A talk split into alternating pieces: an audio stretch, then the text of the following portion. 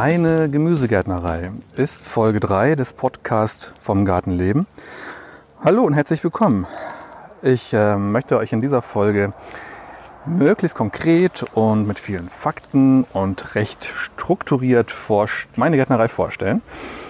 Und ähm, gar nicht so sehr ähm, ähm, mit, mit, möglichst wenig Blabla und ähm, gar nicht so sehr darauf eingehen, wie es dazu kam und warum ich das gemacht habe. Und das Blabla, das hatten wir in der letzten Folge schon zur Genüge. Das war so eher jetzt äh, die, so die Psychoanalyse, was alles in meiner Vergangenheit dazu geführt hat, dass ich das mache. Aber jetzt in dieser Folge soll es wirklich recht konkret darum gehen, dass ich euch die Gärtnerei vorstelle. Das sind unter anderem Themen ähm, wie, seit wann mache ich das, auf welcher Fläche, Reicht die Fläche aus? Wie ist die Perspektive für die Zukunft? Reicht das aus, um davon zu leben? Was baue ich überhaupt an? Wie habe ich den Boden, ähm, die Beete angelegt? Wie dünge ich die Beete? Wie dünge ich das Gemüse? Ähm, genau, wie viel Unterstützung bekomme ich? Wie viel Zeit braucht das Ganze? Lohnt sich das finanziell? Lohnt es sich energetisch? Ist es sinnvoll? Ähm, was habe ich investiert? Was habe ich so die Empfindung, was ist für ein Risiko, wie verkaufe ich die ganzen Sachen. Also ein Komplettpaket, das euch vorstellen soll, was ich da mache. Und möglichst ähm, soll euch das einen Ausblick darauf geben oder euch ähm, helfen, vorstellen zu können, ob das vielleicht auch was für euch wäre, möglicherweise eine Gärtnerei zu gründen, ähm, um davon in gewisser Weise finanziell leben zu können oder vielleicht auch etwas in einem vergleichbaren Ausmaß zu machen, um euch und eure Familie mit Gemüse zu versorgen. Ich wünsche euch viel Spaß und nach dem Intro geht's auch gleich los.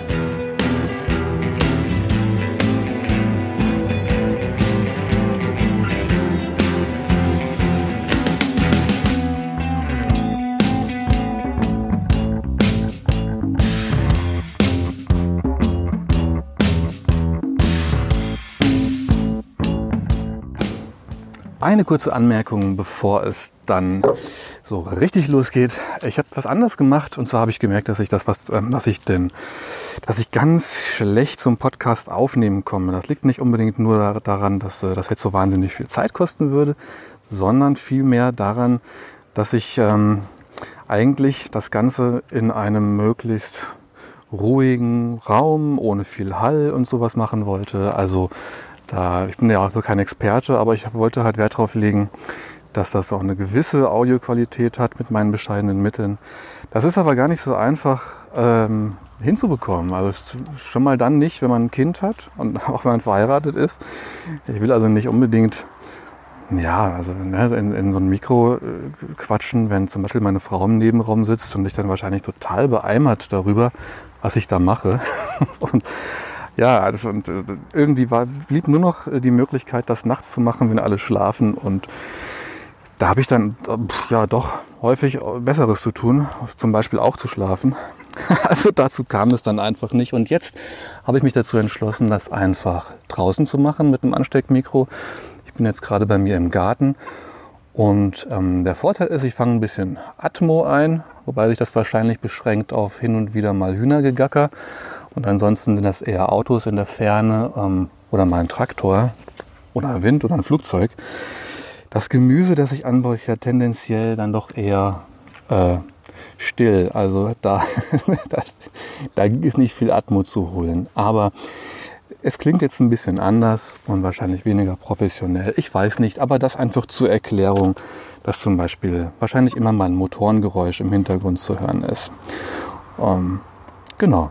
Legen wir aber auch gleich los. Ich möchte euch meine Gärtnerei vorstellen. Ich mache das noch gar nicht so lange. Und dazu vielleicht noch eine kleine Anmerkung.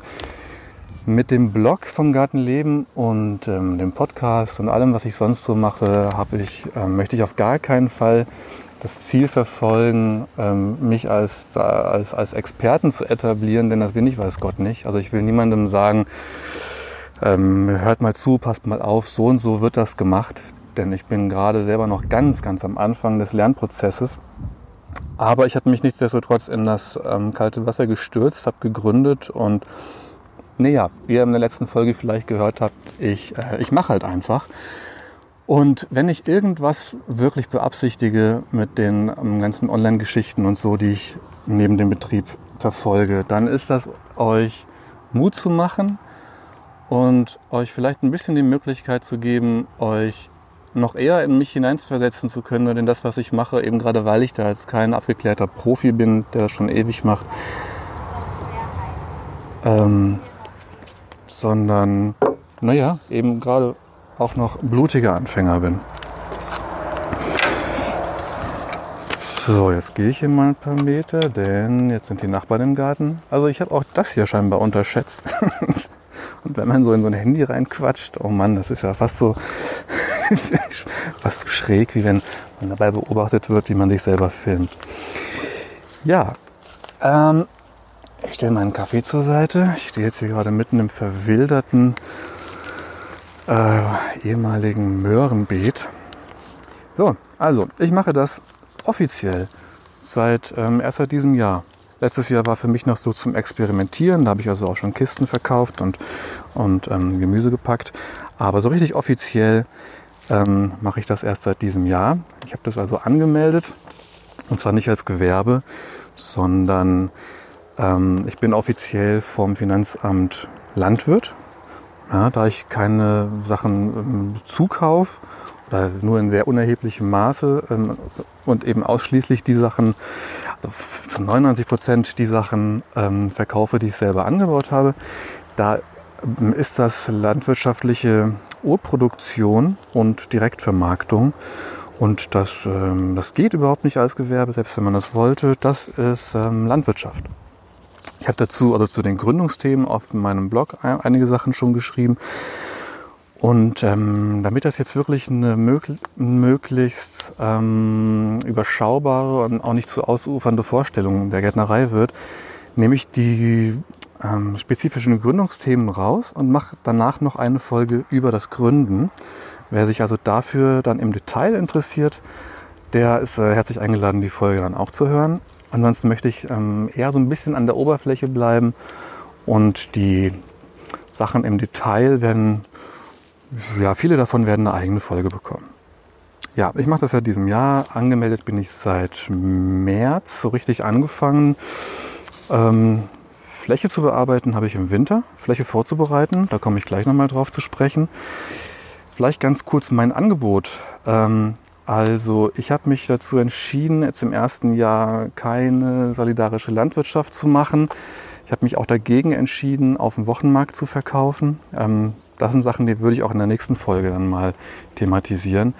Ich habe mich für ein Gemüseabo ähm, entschieden.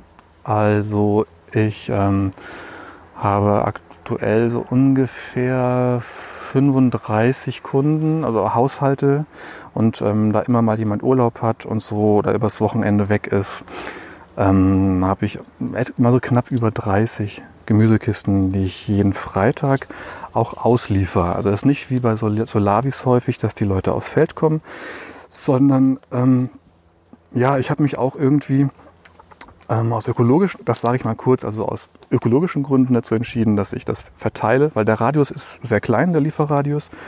Und ich finde es irgendwie vernünftiger, wenn ich eine Runde fahre ich muss ja nicht so sternförmig weg, sondern ich fahre wirklich eine Runde. Und ich finde das ökologisch irgendwie sinnvoller, vertretbarer, als wenn 35 Haushalte ähm, alle zu mir aufs Grundstück kommen, um da was zu holen. Also ein bisschen so wie die Autobahnen in Frankreich alle auf Paris zu laufen. Äh, ja, und das andere war einfach ganz pragmatisch, ähm, dass ich auch noch einen Job habe nebenbei, dass ähm, ich eine kleine Tochter habe und ähm, dass ich das nicht, dass ich das viel besser mir selber einteilen kann, wenn ich das liefere.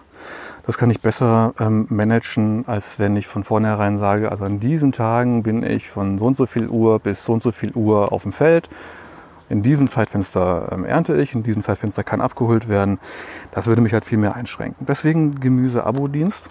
Hm, das läuft so, äh, die, die Kiste kostet einen bestimmten Betrag und ähm, Ende des Monats in der, bei der letzten Gemüsekiste gebe ich ähm, die Rechnung mit bei und man bezahlt dann immer das, was man in dem Monat wirklich bekommen hat. Denn ich lasse es auch ziemlich frei. Wer sagt, wir machen mal drei Wochen Urlaub, der kann in den drei Wochen auch raus. Ich habe gemerkt, das läuft so ganz gut. Es sind ähm, nie viele, die auf einmal wegbrechen, sondern das ähm, sind immer nur so zwei, drei auf einmal. Mm, und ich habe es auch ziemlich freigehalten, weil ich von Anfang an auch eine Warteliste hatte. Also wer sagt, ähm, ich habe keinen Bock mehr, beziehungsweise was, das Einzige, was jetzt kam, war, dass jemand gesagt hat, ähm, wir schaffen es einfach zeitlich nicht, die Sachen zu verarbeiten und finden das halt schade, dass wir so viel wegschmeißen müssen. Deswegen passt die Gemüsekiste aktuell nicht so zu uns. Denn da habe ich dann noch keinen Bock zu sagen, ja, ihr habt was unterschrieben und ich äh, kriegt jetzt noch mindestens so und so lange. Also wer keinen Bock mehr hat, der ist raus. Ähm, da fühle ich mich dann besser mit. So, ähm, so viel zu meinem Angebot. Die Fläche, die ich habe. Also ich habe ähm, am Haus haben wir, also wir haben ein Grundstück von ungefähr 1500 Quadratmetern am Haus ähm, direkt. Das sind aber hauptsächlich, ist das also Wiese, also so Spiel- und Freizeitwiese für uns. Da sind Obstbäume und ein Teil des Gartens habe ich für die, nutze ich für die Hühner. Da bin ich auch gerade. Und ein Teil des Gartens ist, ähm, das sind tatsächlich Beetfläche. Ein Teil ist abgemagert für Kräuter. Ähm, und äh, da ist auch mein selbstgebautes 8 Quadratmeter Gewächshaus wo ich im Frühjahr ähm, jetzt die Jungpflanzen aufgezogen habe. Ja, hauptsächlich dafür. Ähm, genau, ah, damit, mit dieser Fläche habe ich angefangen, aber dazu genommen habe ich Anfang des Jahres eine Fläche von ein bisschen weniger als 3000 Quadratmetern und auf der Fläche habe ich Beete angelegt. Das sind ähm, jetzt wie, wie im Market Gardening so üblich, sind das Beete, die so standardisiert sind, dass sie alle eine feste Breite haben von 75 Zentimetern, weil man da, ähm, was da eben viele passende Werkzeuge für gibt, um effektiv damit zu arbeiten. Und die Länge ist einheitlich. Das ist ja so im Market Gardening auch recht unterschiedlich. Aber wichtig für die ganze Planung ist es eben, dass man eine, dass die Beete eine einheitliche Länge haben. Und ähm, das sind bei mir 10 Meter. Ne? Also meine Beete sind alle 10 Meter lang, 75 Zentimeter breit. Oh, genau, so viel dazu. Wie viel? Jetzt kommen gerade überall Nachbarn. Das ist echt schon ulkig. Nachbarn und die Hühner fühlen sich provoziert. Ich habe irgendwie habe ich mir das ruhiger vorgestellt. Naja, ähm, aber dass die Hühner so um mich rumlaufen und ganz neugierig gucken, was ich da so treibe, das ist ulkig. Nicht so ulkig ist, dass sie, weil ich Flipflops anhabe, immer kommen und mir in die Zehen picken, weil sie denken, das sind Würmer. Aber auch das kriegen wir irgendwie hin. Ja, ich habe ein Papier in der Hand, damit kann ich sie verscheuchen. Ähm, genau, wie viele Beete habe ich? Knapp 80. Ich habe hab sie nicht gezählt, aber es sind, ähm, ich hatte 70 definitiv und habe ein paar dazu genommen, also es sind ungefähr 80 Beete. Das wären jetzt 80 mal 75 Zentimeter, also nee, Quatsch, also 80 mal 7,5 Quadratmeter. Das ist die reine Beetfläche, ähm, also ungefähr 600 Quadratmeter reine Beetfläche. Hm, also die Wege abgezogen. Zwischen den, den Beeten immer 25 Zentimeter Weg, was relativ wenig ist, da ich auch große Füße habe. Aber ich will es halt so kompakt wie möglich machen, und bei den meisten Kulturen funktioniert es auch ziemlich gut. Also die wenigsten Kulturen sind so ausladend, dass man dann dazwischen nicht mehr laufen könnte. Komme ich jetzt ganz gut mit klar. Und da ich alles von Hand bearbeite und auch keinen Einachser habe oder so, bin ich da, außer was meine großen Füße angeht, auch ähm, nicht so eingeschränkt. Mhm. Gehe ich mal gleich darauf ein, wie habe ich das angelegt. Das mache ich jetzt auch kurz, weil ähm, ins Detail geht, möchte ich gerne in der übernächsten Folge gehen. Da geht es um das Thema Boden, Humusaufbau und so weiter. Also wir haben das, ähm, mir war von Anfang an klar, dass ich Dauerbeete haben will, dass ich viel Humus aufbauen will, viel mit Kompost arbeiten möchte. Um, aber ganz am Anfang ich, ich dachte, viele Sachen wurzeln ja auch. Also viele Sachen wollen tief wurzeln, brauchen tiefreichend gelockertes Erdreich wie Möhren, ähm, Rettiche und so. Und da, ähm, da wir in der Familie Landwirtschaft haben, hat ähm, der Cousin meiner Frau versucht, die Fläche mit dem Flug erstmal umzuflügen. Das ging völlig in die Hose. Letzt, nach dem letzten trockenen Jahr war der, der Boden, der halt seit Ewigkeiten nicht genutzt wurde, einfach wirklich wilde Wiese war, ähm, total lehmig und war so verhärtet, dass der Flug nicht in die Erde ist. Also der hat die Grasnarbe, wenn überhaupt, so ein bisschen umgeklappt, aber ansonsten ging da gar nichts. Ähm, wie gesagt, der ist dann mit, nochmal mit der, mit der ähm, Fräse drüber, mit dem Traktor und der Fräse. Aber am Ende hatte ich dann einfach einen Boden, der nicht tief gelockert war und mit so Wiesenpüscheln von der zerfetzten Grasnarbe. Und das ist jetzt so im Nachhinein, wenn ich die Beete alle jetzt vergleichen würde, ist das, sind das die problematischsten Beete, weil ich da jetzt immer noch diese Wiesenpuschel habe und ähm, damit lässt sich also bis jetzt äh, nicht so gut arbeiten. Dann aus der Verzweiflung heraus habe ich dann gesagt, okay, völlig egal, was ich anbaue. Ich mache jetzt alles ähm, im No-Dig-Verfahren. Ähm, und ja, also nach Richard Perkins oder oh, es gibt ja so viele, die das mittlerweile ähm, ähm, ja, professionell machen in einem Riesenausmaß und auch ganz gut erklären. Also im Grunde genommen ist es das Prinzip recht einfach. Also ich habe, weil ich nicht so große Mengen festen Karton hatte, leider, habe ich mir Rollen so einem Makulaturpapier geholt, ähm, mit so ähm, recyceltem Papier, habe das ausgerollt und darauf hm, ja, locker 10 bis 20 Zentimeter Kompost aufgeschüttet. Dieses Papier ist ziemlich schnell von den Regenwürmern ähm, verarbeitet und natürlich kommt dann das Gras und alles kommt hm, schon ja, ziemlich stark wieder durch. Allerdings ähm, ja, ist es schon deutlich geschwächt und wenn man dann immer mal mit einer scharfen Hacke durchgeht und ähm, das Gras hackt, dann dauert es nicht lange und das, was mal Grasnarbe war, ist einfach weg. Also das habe ich gemerkt. Ich habe also insgesamt in diesem Jahr 40 Kubikmeter Kompost bekommen. Das waren zwei LKW-Ladungen. Und das war relativ günstig. Also ich habe ähm, weniger als 500 Euro bezahlt für 40 Kubikmeter Kompost.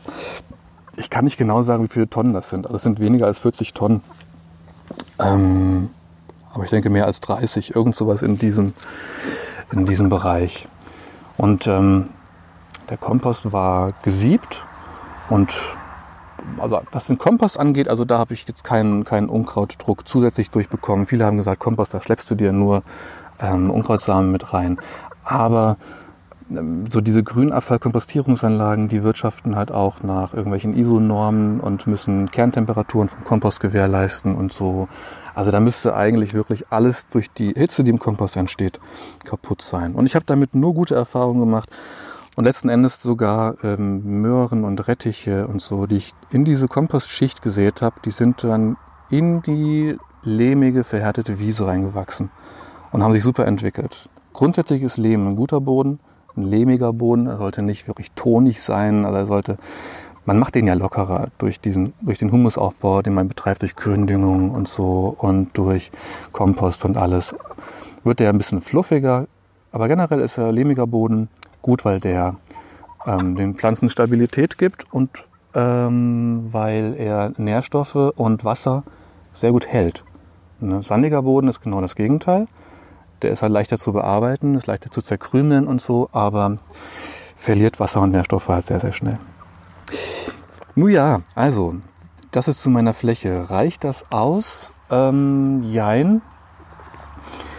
Ähm, ich habe in diesem Jahr dann auch äh, gerade am Anfang schwierig, schon Schwierigkeiten gehabt, die Kisten voll zu bekommen und ähm, jetzt in, der, in dem Wechsel, erste Hälfte, zweite Hälfte Saison, also jetzt so vom Juli auf den August, da waren sehr viele Sachen abgeerntet. Und ich habe ähm, diesen Wechsel jetzt auch mäßig gut hinbekommen. Ähm, da habe ich viel zu wenig Pflanzen vorgezogen, um jetzt alle Beete wirklich schnell wieder zu bestücken. Also ich, es gibt da sehr, sehr viel zu optimieren und die, die Fläche kann, kann noch viel ähm, intensiver genutzt werden. Also ich denke, schon, dass man so mit 600, 700 Quadratmetern Beetfläche, also sehr gut ähm, 30 Haushalte versorgen kann. Das hat auch immer damit zu tun, ähm, wie viel packt man ein. Völlig egal, ob man jetzt so ein Gemüse-Abo-Modell hat oder eine Solavi. Also ich verfolge da einige, die ähnliche Projekte betreiben ähm, bei Instagram und so. Und ich merke schon, dass es, ähm, dass es ziemliche Unterschiede gibt was die Größe ähm, und die Vielfalt der Ernteanteile angeht. Und das ist gar nicht so sehr ähm, immer auch an den Preis geknüpft, sondern ja, ich weiß nicht. Also ist ganz interessant, das zu verfolgen. Mm. ja, also ich packe schon relativ viel ein, denke ich, so verhältnismäßig. Und das haut aber auch gut hin. Was man sich generell überlegen muss, ist, ob man so raumgreifende Kulturen wie ähm, Kartoffeln, Kohl und so, ob man das überhaupt anbieten möchte. Und wenn ja, ob man das selbst anbaut oder ob man das nicht vielleicht zukauft ähm, von Landwirten, zum Beispiel, die man, die man kennt, denen man vertraut, deren ähm, Anbaumethode und so, mit, mit, mit der man sich gut identifizieren kann. Und die halt vielleicht mit kleinen Traktoren oder so das auch einfach ähm, viel effektiver hinbekommen, als man das von Hand machen würde. Und das sind halt so Kulturen, auch Kürbis, die eignen sich halt nur bedingt für diese 75 Zentimeter breiten Dauerbeete. Genau, aber das ist so die Anbauplanung und so und welche Kulturen lohnen sich, welche lohnen sich weniger und konzentriert man sich eher auf lohnenswerte Kulturen oder macht man ähm, eine Mischkalkulation. Das ähm, wird auch eher nochmal so ein eigenes Thema. Tja, ich habe ähm, zwischen den, ähm, den, den Beeten auf den Wegen habe ich ähm, Rindenmulch, Holzhackschnitzel und alles, was ich so an Mulchmaterialien hatte, wie Grasschnitt, Grünabfälle und so, habe ich die, ähm, die Wege ausgelegt. Bin ich nur bedingt zufrieden mit, auch mit Holzhackschnitzeln. Also ich merke, eine Wegabdeckung würde ich im nächsten Jahr nur dann wieder machen, wenn ich ausreichend Material habe, um die richtig fett aufzuschütten, damit kein Unkraut durchkommt. Ansonsten, wenn man das eher, wenn man da nur so ein bisschen auf die Wege legt, dann ist das anfangs sehr schön, aber das Unkraut wächst durch. Und wenn man da dann Holzhackschnitzel oder so hat, dann ist das ein sehr, sehr mühsam, da dann zu hacken. Also das würde ich, Beet, äh, Wegabdeckung würde ich im nächsten Jahr, wie gesagt, entweder richtig fett machen oder gar nicht und dann dafür einmal in der Woche oder so mit der Pendelhacke durchfahren ähm, und hätte dann so saubere Wege. Ja. Das mal so am Rande. Was habe ich außer reiner Beetfläche? Also ich habe mir hier in meinem unteren Garten am, ähm, am, in unserem Haus, das andere große Grundstück ist übrigens Luftlinie einen Kilometer nur entfernt am anderen Ende vom Dorf. Ähm, bei unserem Grundstück hier unten habe ich mir wie gesagt, dieses 8 Quadratmeter Gewächshaus gebaut. Die Anleitung habe ich im Prinzip von dem Heiko, dem mit dem schwarzen Daumen, 1001 Gartentipp, YouTube.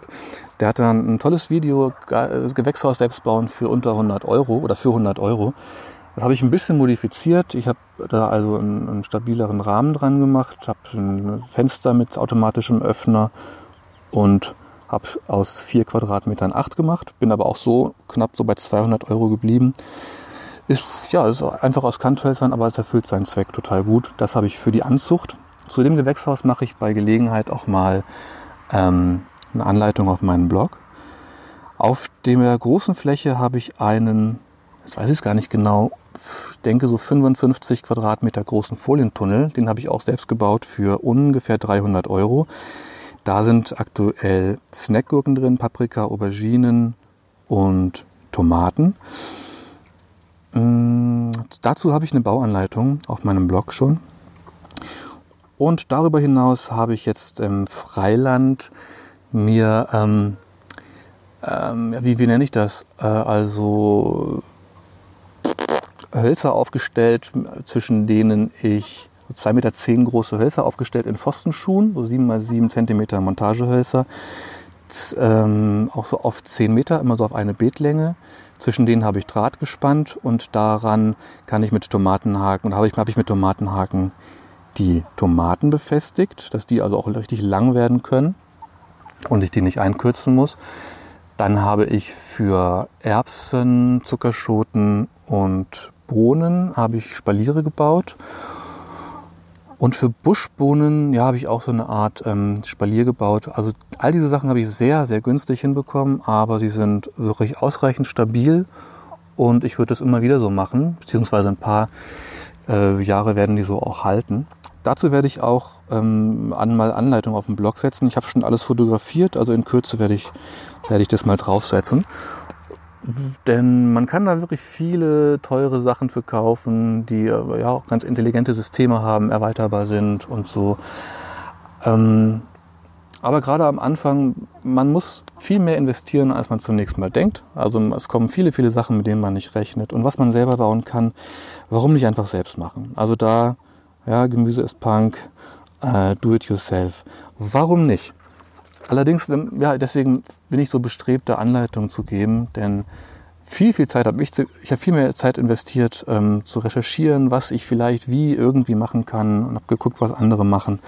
Das hat mich viel mehr Zeit gekostet, als am Ende tatsächlich die Sache noch zu bauen. Aber hier schon mal die Anregung und äh, Daumen hoch. Macht ruhig wirklich viele Sachen selbst, da könnt ihr Kohle sparen. Bei Werkzeugen und so weiter würde ich nicht unbedingt ähm, Geld einsparen. Da kommen wir jetzt vielleicht am besten gleich mal dazu. Was für, was für Werkzeuge habe ich und nutze ich? Also Geld sparen kann man an der Stelle, da, da vielleicht mein Tipp, kauft euch nicht gleich am Anfang ganz viele Sachen, von denen ihr denkt, dass ihr sie wahrscheinlich braucht. Kauft euch erstmal wenig Sachen und wenn ihr dann merkt, dass ihr damit nicht so ganz zurechtkommt und euch da ähm, für bestimmte Einsätze Dinge fehlen, dann kauft euch die Sachen dazu. Ich habe den Fehler gemacht und habe ähm, mir am Anfang zu viele Sachen gekauft, die letzt, letzten Endes verstauben. Und da hätte ich einige, hm, ja, einige hundert Euro sparen können. Denn also bei mir ist es so, man braucht nicht wirklich viele Werkzeuge, aber es, man kann nur eingeschränkt eine Empfehlung geben und sagen, das und das brauchst du unbedingt. Denn es ist auch sehr typabhängig, mit was man gerne arbeitet, beziehungsweise wie man zum Beispiel gerne Unkraut jätet oder wie man die Erde zerkrümelt.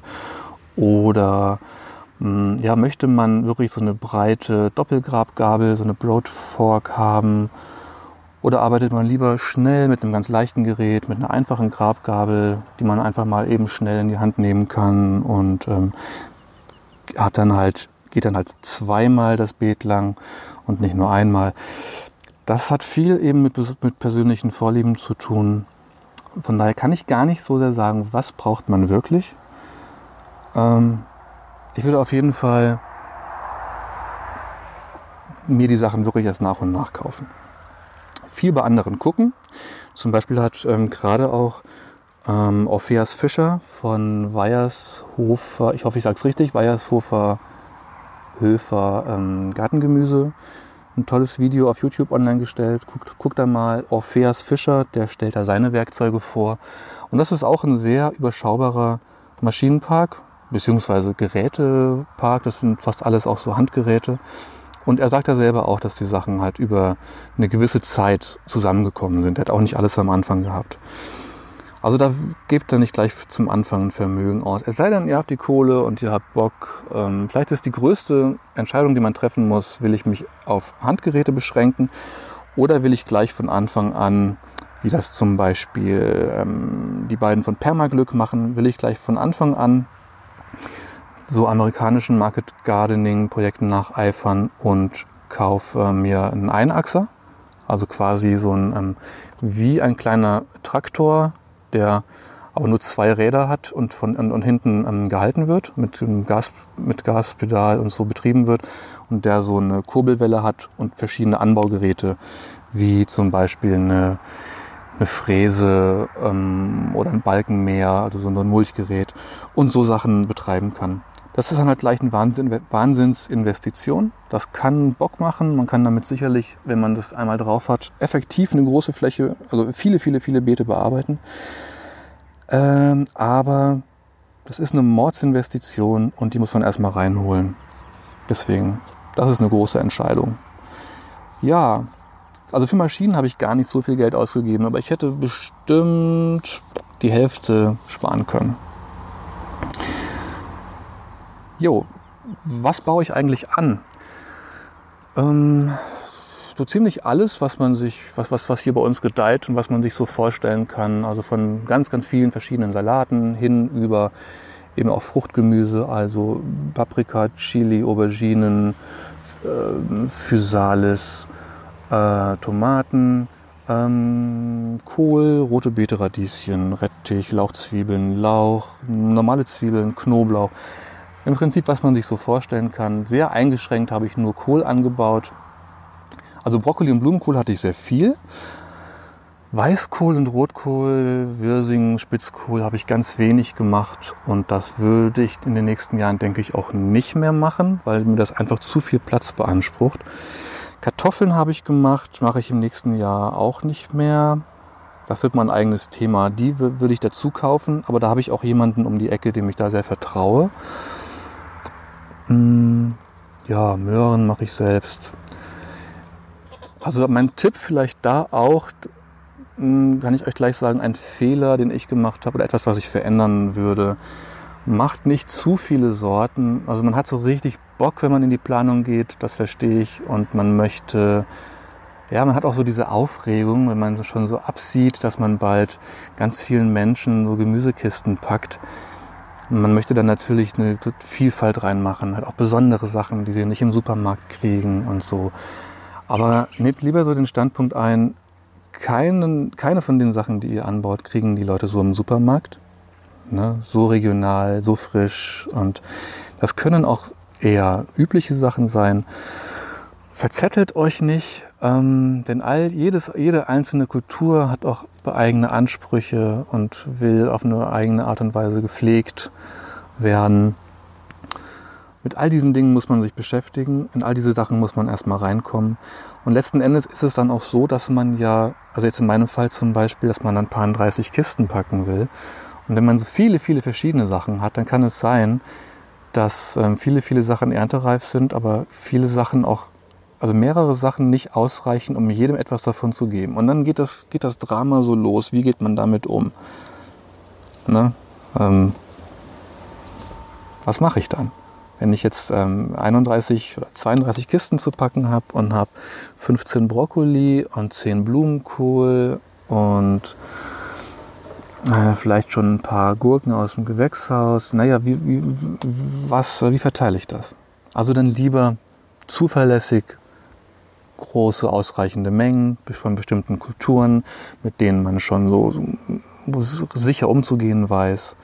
Aber das ist einer meiner größten Lerneffekte aus diesem Jahr, die ich ins nächste Jahr mitnehme.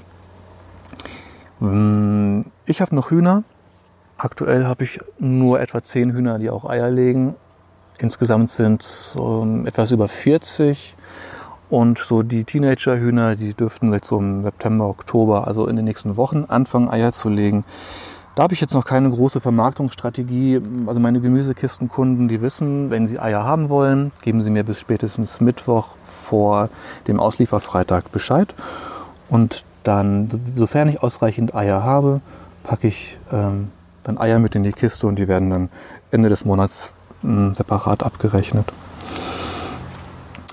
Ja, wie dünge ich die Flächen? Also ich habe ja wahnsinnig viel Kompost draufgegeben, deswegen können sich die Pflanzen eigentlich gut, gut daran schon bedienen. Aber zum Beispiel ähm, Tomaten, Paprika, auch Gurken, Zucchinis, die brauchen auch in der Saison mal, mal schnell verfügbares Futter. Da habe ich jetzt den Kompost nicht völlig vertraut. Die kriegen von mir Flüssigdünger. Und zwar habe ich da einmal am Anfang der Saison so einen großen Kanister bestellt, ähm, so einen Biodünger, also so eine, wie heißt das, wie Nasse, so eine Zuckerlösung mit allen wichtigen Nährstoffen. Ähm, ja, habe ich so einen Kanister bestellt und das so einmal etwa in der Woche gebe ich das im Gießwasser dazu. Ähm, ja, ansonsten habe ich am Anfang, ganz am Anfang, ähm, mit in den Kompost eingearbeitet Gesteinsmehl und äh, so, äh, wie heißt der, so pellet, pelletierter ähm, Hühnerdung, der auch so langsam ähm, löslich und verfügbar ist. Und das gebe ich auch drauf, wenn ein Beet abgeerntet ist und ich das vorbereite für eine neue Aussaat oder für eine neue Pflanzung. Ja, generell, also ich, ich merke schon, ist das, äh, ich wollte mich so kurz fassen. Es wird ausufernd, also ich ziehe mal so ein bisschen den Zügel, die Zügel an. Was ich völlig unterschätzt hatte, war ähm, die Nachfrage tatsächlich. Ich habe also ganz am Anfang gedacht, ich ich habe ja schon so ein paar Leute an der Hand, die sind interessiert, die nehme ich auf jeden Fall gleich am Anfang als Kunden mit. Und dann war ich davon ausgegangen, dass ich ja nicht weiß, wie schnell die, die, die Kunden, die Gemüse-Abo-Kunden kommen. Ich aber schon am Anfang, also Gott sei Dank bin ich davon ausgegangen, dass ich schon gleich am Anfang alles verfügbar haben will für eine größere Anzahl. Aber, ich wahrscheinlich, aber die wahrscheinlich so die Kunden über die Saison so nach und nach dazukommen und ich dann eben sehen muss, wie ich mit den Überschüssen am Anfang des, äh, der Saison so klarkomme. Aber als ich angefangen habe, das zu erzählen, völlig ohne Werbung zu machen, da ist so die Information, was ich anbiete, in irgendeinem E-Mail-Verteiler gelandet. Und ich war innerhalb von zwei oder drei Tagen völlig ausgebucht und dann ging das schon mit Warteliste los. Ähm, also ich habe da fürs nächste Jahr überhaupt keine Bedenken, ähm, ja, ausreichend Nachfrage zu gener äh, generieren, beziehungsweise ausreichend Interessenten zu finden. Vielleicht werde ich nichtsdestotrotz, weil ich also gerne ziemlich früh die Abos sicher haben möchte, um für meine Planung sicher zu sein, werde ich vielleicht zeitig im Frühjahr dann doch mal so eine Infoveranstaltung machen oder so und das ein bisschen bewerben. Genau, die Bestandskunden haben dann so ein Voranmelderecht. Ähm, aber ich hätte gerne eigentlich im Februar oder März schon, schon ähm, die sichere Information, wie viele Kunden ich habe, ähm, um damit dann planen zu können. Aber da, das habe ich auch von ganz vielen gehört, die ich jetzt bei Instagram oder so kennengelernt habe, die sagen auch, die Leute sind sehr interessiert und haben große Lust auf Sachen, die wirklich regional sind, also aus der unmittelbaren Region kommen und von, von, von Menschen angebaut, denen sie direkt begegnen können, also wo sie wissen, wo sie wirklich wissen, wer baut es an, wo wird es angebaut und dass da so eine Vertrauensbasis ist. Das ist viel wichtiger, als dass ähm, Bio draufsteht ähm, und es dann aber von, von irgendwo kommt. Das vielleicht ganz, wirklich nur kurz, das wird auch sonst ein eigenes Thema. Also ich bin nicht biozertifiziert. Ich denke, das wäre möglich. Ähm, die Sachen, die Richtlinien halte ich bestimmt soweit alle ein. Allerdings äh, war das jetzt für mich so die ganze Gründung ähm, und erstmal das Aufbauen der Beetfläche und das waren so viele Themen, mit denen ich mich auseinandersetzen musste.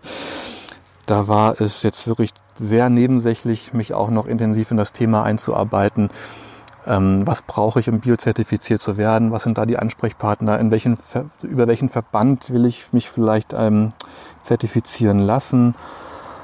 Ja, also das mache ich vielleicht mal, aber das ist für mich absolut hintergründig. Da hat auch noch niemand nachgefragt. Also die Leute fragen mich tatsächlich, was ich mache, so wie ich dünge und ob ich die Jungpflanzen selber großziehe oder einkaufe, solche Sachen.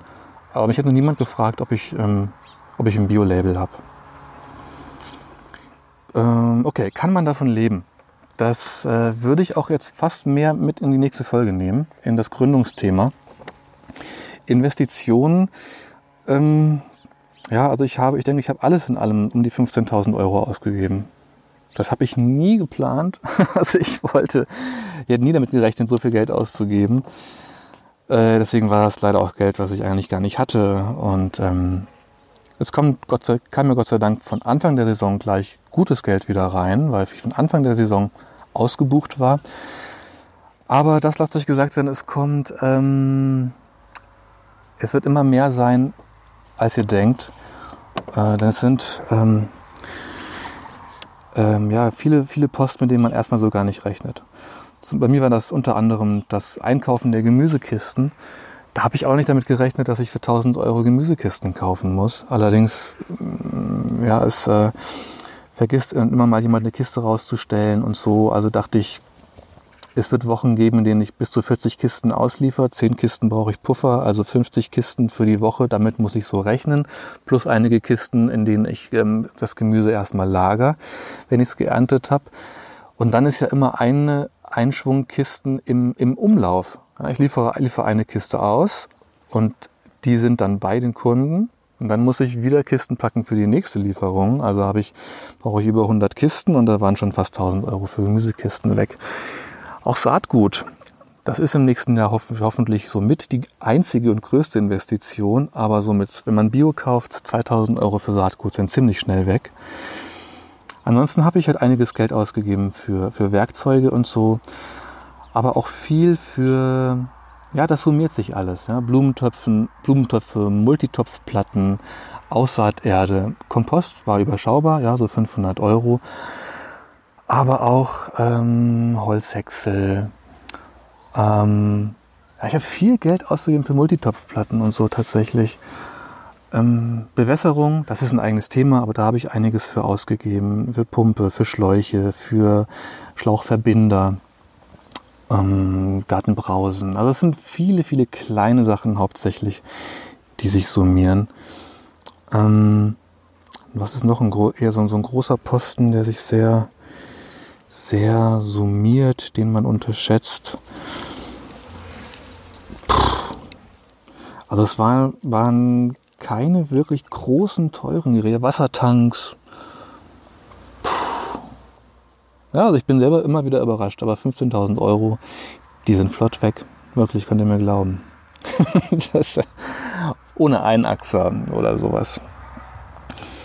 Ähm, kann man davon leben? Ich würde sagen, im ersten Jahr nicht. Egal wie man es angeht. Wenn man nicht schon Gartenprofi ist und wenn man nicht schon hm, vielleicht ein Jahr oder so auf einer vergleichbaren Farm oder auf einer vergleichbaren Gärtnerei gearbeitet hat und hat die ganzen Abläufe alle komplett drin, im ersten Jahr, abgesehen davon, dass die Investitionen, dass man die ja wieder reinholen muss, aber da muss jeder gucken, in welchem, welchem Zeitraum gibt man sich, um das wieder reinzuholen. Kann man im ersten Jahr davon leben? Generell ist es so, dass es ein Saisongeschäft ist, dass also die Einnahmen vielleicht in sechs Monaten, vielleicht in sieben, wenn man es schafft, das Ganze auszudehnen, in acht Monaten reinkommen. Mm. Und man dann gucken muss, schafft man so viel zu erwirtschaften in, dieser, in der Saison, dass es auch reicht für Off-Season, also für den Winter. Hat man irgendwie eine Mischkalkulation, dass man Sachen anbietet, die man auch im Winter verkaufen kann? Dass man zum Beispiel Lebensmittel ähm, aus dem Gemüse herstellt, die man, die lagerfähig sind, die man dann im Winter auch verkaufen kann. Hat man Tiere, deren Produkte man auch im Winter verkaufen kann. Ähm, das ist aber deswegen auch ein eigenes Thema, weil es nicht nur darum geht, kann man davon leben, insofern kommt eine bestimmte Summe rein, sondern dass man für sich ganz klar überlegen muss, wie viel Geld brauche ich überhaupt? Das ist eigentlich so die Ausgangsfrage. Wie viel Geld brauche ich? Und ich habe für mich gemerkt, dieser, umso mehr man sich mit diesen ganzen Dingen beschäftigt, das ist ja, es ist ja auch ein Lifestyle und man fängt also auch an, wirklich viel zu überlegen, was brauche ich wirklich. Und das führt eben ganz viel zu so Gedanken ähm, wie, ähm, wie kann ich vielleicht meine ganzen, meine Lebens, meinen Lebensunterhalt günstiger gestalten, um langfristig weniger arbeiten zu müssen. Oder damit mir langfristig die Gärtnerei, die Landwirtschaft mein Auskommen sichert. Ohne dass ich vielleicht noch einen Job nebenbei machen muss oder so. Einfach dadurch, dass ich auch weniger ausgebe, günstiger lebe. Das Thema Zeit wollte ich ja noch ansprechen. Also das unterschätzt man garantiert, wie viel Zeit das braucht. Ähm, man wird wahrscheinlich immer zu groß anfangen und immer Phasen haben, gerade im ersten Jahr, in den ersten Jahren, in denen man völlig über, überrascht ist, dass man Tage, Tage auf der Fläche verbringt und abends total geschafft ist und sich und kaum einen Fortschritt sieht. Ähm, aber da kommt man rein. Also das muss man selber erstmal lernen, auch wo man überall Zeiten optimieren kann, Laufwege optimieren kann, wie man einfach, wie man effektiver arbeiten kann. Ähm, ich habe zum Beispiel das Thema Ernten völlig unterschätzt. Ähm, der Jean-Martin Martin Mathieu Fortier, also der Kanadier, der, also der mich viel inspiriert hat, äh, JM, wie ihn alle nennen, sagen wir es mal so, der hat in, in, in einem Film mal gesagt, ähm, Ernten ist die Hälfte der Arbeit. Und äh, habe ich überhaupt nicht verstanden, wie er auf, auf diese Rechnung kommt. Aber das ist so. Also Ernten nimmt gerade in bestimmten Phasen ähm, in der Saison tatsächlich die Hälfte der Zeit ein. Ernten, sortieren, verpacken, eventuell reinigen, das, äh, das unterschätzt man sehr. Es geht nicht nur darum, das Gemüse anzubauen, die Beete zu pflegen. Ja, aber da hat sicher so jeder seine, seine, seine ähm, Tätigkeiten, die er völlig unterschätzt. Grundsätzlich plant lieber Puffer mit ein und plant lieber für das erste Jahr weniger Fläche, weniger Variation ähm, in der, den Kulturen, die ihr anbaut. Plant mit Puffern. Und dann, das kommt auch zu noch einem Punkt, habt ihr Unterstützung? Macht ihr das alleine? Macht ihr das mit einem Partner? Habt ihr eventuell ähm, Freunde, die ähnliche Sachen machen, auf sowas auch Bock haben? Habt ihr vielleicht Familie? Habt ihr Mutter, Vater, Oma, Opa, die euch in richtig brennenden Zeiten unterstützen können? Denn es wird Phasen geben, in denen ihr selber nicht mehr ein- und aus wisst. Und wenn ihr das nicht nur für eure Selbstversorgung macht, sondern wenn da ähm, am, am Ende eine Kundschaft ist, die auch Erwartungen hat, dann kann das unangenehm werden. Ne? Und es, ihr werdet auch mal krank. Ich war jetzt selber eine Woche, hatte, hatte Grippe. Da muss man dann gucken, wie man damit umgeht. Hat man Unterstützung und wie weit ist die Unterstützung eingearbeitet, dass sie auch selbstständig, unabhängig arbeiten kann? Plant vielleicht auch so ähm, Worst-Case-Szenarien mit ein. Was macht ihr, wenn wirklich mal eine Woche gar nichts geht? Bei mir war das so, ich hatte eine Woche Grippe und da ich keine Solavi habe oder so ein Modell, wo die Menschen vorher schon bezahlt haben, es ist dann unangenehm, wenn man dann nicht liefern kann. Ähm, aber bei mir lief, bezahlen ja die Kunden nur für das, was sie wirklich auch bezahlt haben. Ich habe dann gesagt, die Woche geht's einfach nicht. Ich, ähm, diese Woche fällt die Lieferung aus. Und das war dann auch okay. Also da habe ich nur positives Feedback bekommen drauf. Mhm. Es gab dann halt Sachen, die musste ich ernten und die waren überreif oder so. Aber generell es war dann eher so, war eher so, dass dann die Kiste in der Woche drauf auch äh, sehr, sehr voll war. Ja, mein Fazit. Ich möchte jetzt mal ein Fazit ziehen und an alle so, alle Sachen, die ich jetzt vielleicht noch nicht angesprochen habe oder noch nicht so im Detail, die mal auslagern in die nächste Folge, wo es über das Gründen geht. Da picke ich mir einige Punkte von, aus der Folge jetzt raus und werde da nochmal ins Detail gehen. Mein Fazit, es lohnt sich auf alle Fälle. Und es, ähm, wenn ihr das, wenn ihr sagt, ich möchte im nächsten Jahr mm, meine, mein, meinen Garten mal so richtig aufblasen und richtig in die Selbstversorgung ähm, ähm, einsteigen und ähm, in einem Ausmaß anbauen, dass ähm, ich da vielleicht durch Konservieren und so auch so richtig, so richtig viel Gemüse im Winter habe für mich und meine Familie. Oder ihr aber sagt, ich habe total Bock, was zu gründen, vielleicht nebenbei, vielleicht auch direkt, ich habe ein bisschen was gespart und ich möchte voll, voll einsteigen. Ähm, macht das, macht das auf jeden Fall. Sucht euch Beispiele, hört euch mein Beispiel an. Gut, das habt ihr schon gemacht, wenn ihr soweit gehört habt. Aber verfolgt meine Sachen bei Instagram und so. Verfolgt andere, die ähnliche Sachen machen. Guckt euch um nach Gemüsegärtnerei, nach Market Gardening, ähm, nach Solavis. Verfolgt die online und guckt euch da ganz viel ab. Lasst euch vor allen Dingen immer wieder motivieren und lasst euch nicht abschrecken.